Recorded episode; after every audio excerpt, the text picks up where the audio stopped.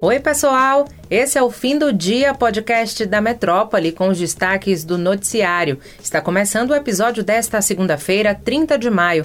Eu sou Stephanie Swerdick e comigo na apresentação, Madson Souza. Oi, Madson. Oi, Sté. Olá, pessoal. A edição de hoje começa com uma notícia que está repercutindo em todo o país.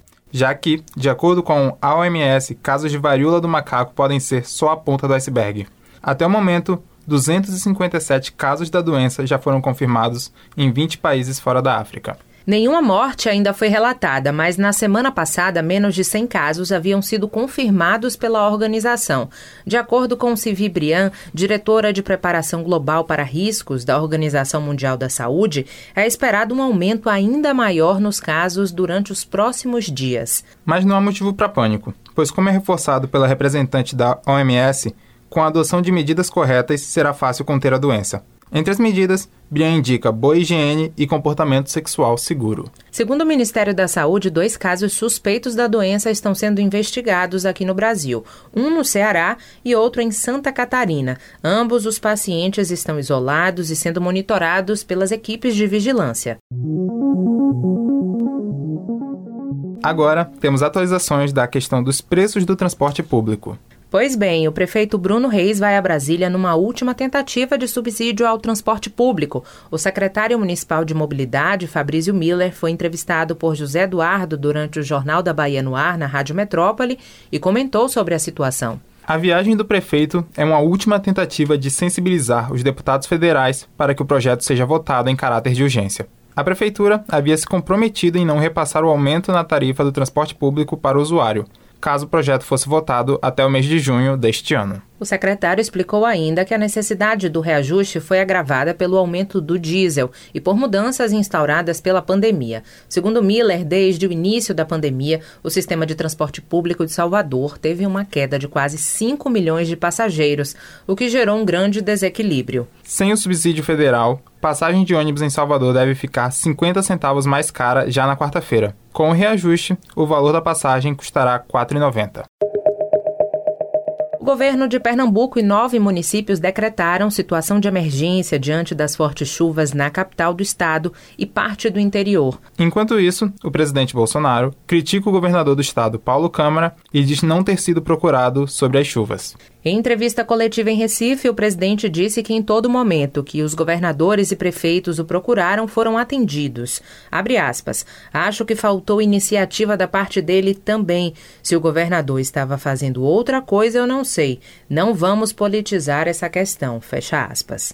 Com as chuvas, o Grande Recife registrou ao menos 91 mortes e 26 desaparecidos.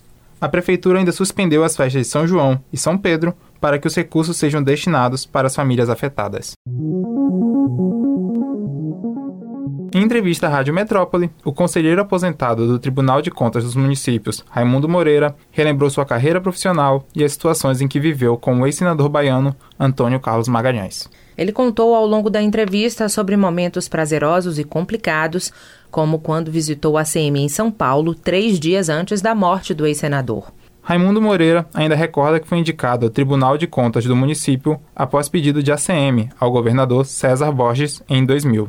Faz duas semanas que o entrevistado se aposentou do cargo após completar a idade compulsória de 75 anos. Moreira ainda comentou sobre um último pedido deixado por ACM que ainda não foi realizado. O ex-senador pediu que Raimundo escrevesse sobre o papel de ACM no desenvolvimento econômico da Bahia durante seus governos. Moreira ressaltou que agora aposentado deve se dedicar a esse projeto.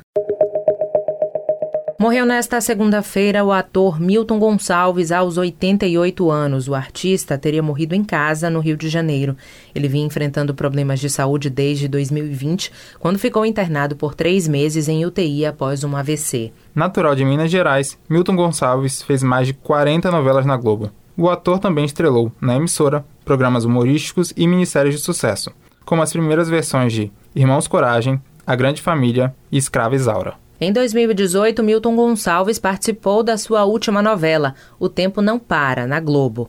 Nela, ele interpretou o catador de materiais recicláveis Eliseu. Como o pai José, na segunda versão da novela Sim a Moça, Milton chegou a ser indicado para o prêmio de melhor ator no Emmy Internacional. Na cerimônia, apresentou o prêmio de melhor programa infanto-juvenil ao lado da atriz americana Susan Sarandon. Milton foi o primeiro brasileiro a apresentar o evento. O episódio de hoje fica por aqui, mas se você quer ter acesso a mais notícias é só entrar no metro1.com.br e se manter informado. Acompanhe a gente também pelas redes sociais, arroba grupo.metrópole lá no Instagram e arroba metrópole no Twitter. Lembrando que você pode ativar as notificações no Spotify para receber um alerta a cada nova edição do fim do dia. Até o próximo episódio. Até lá!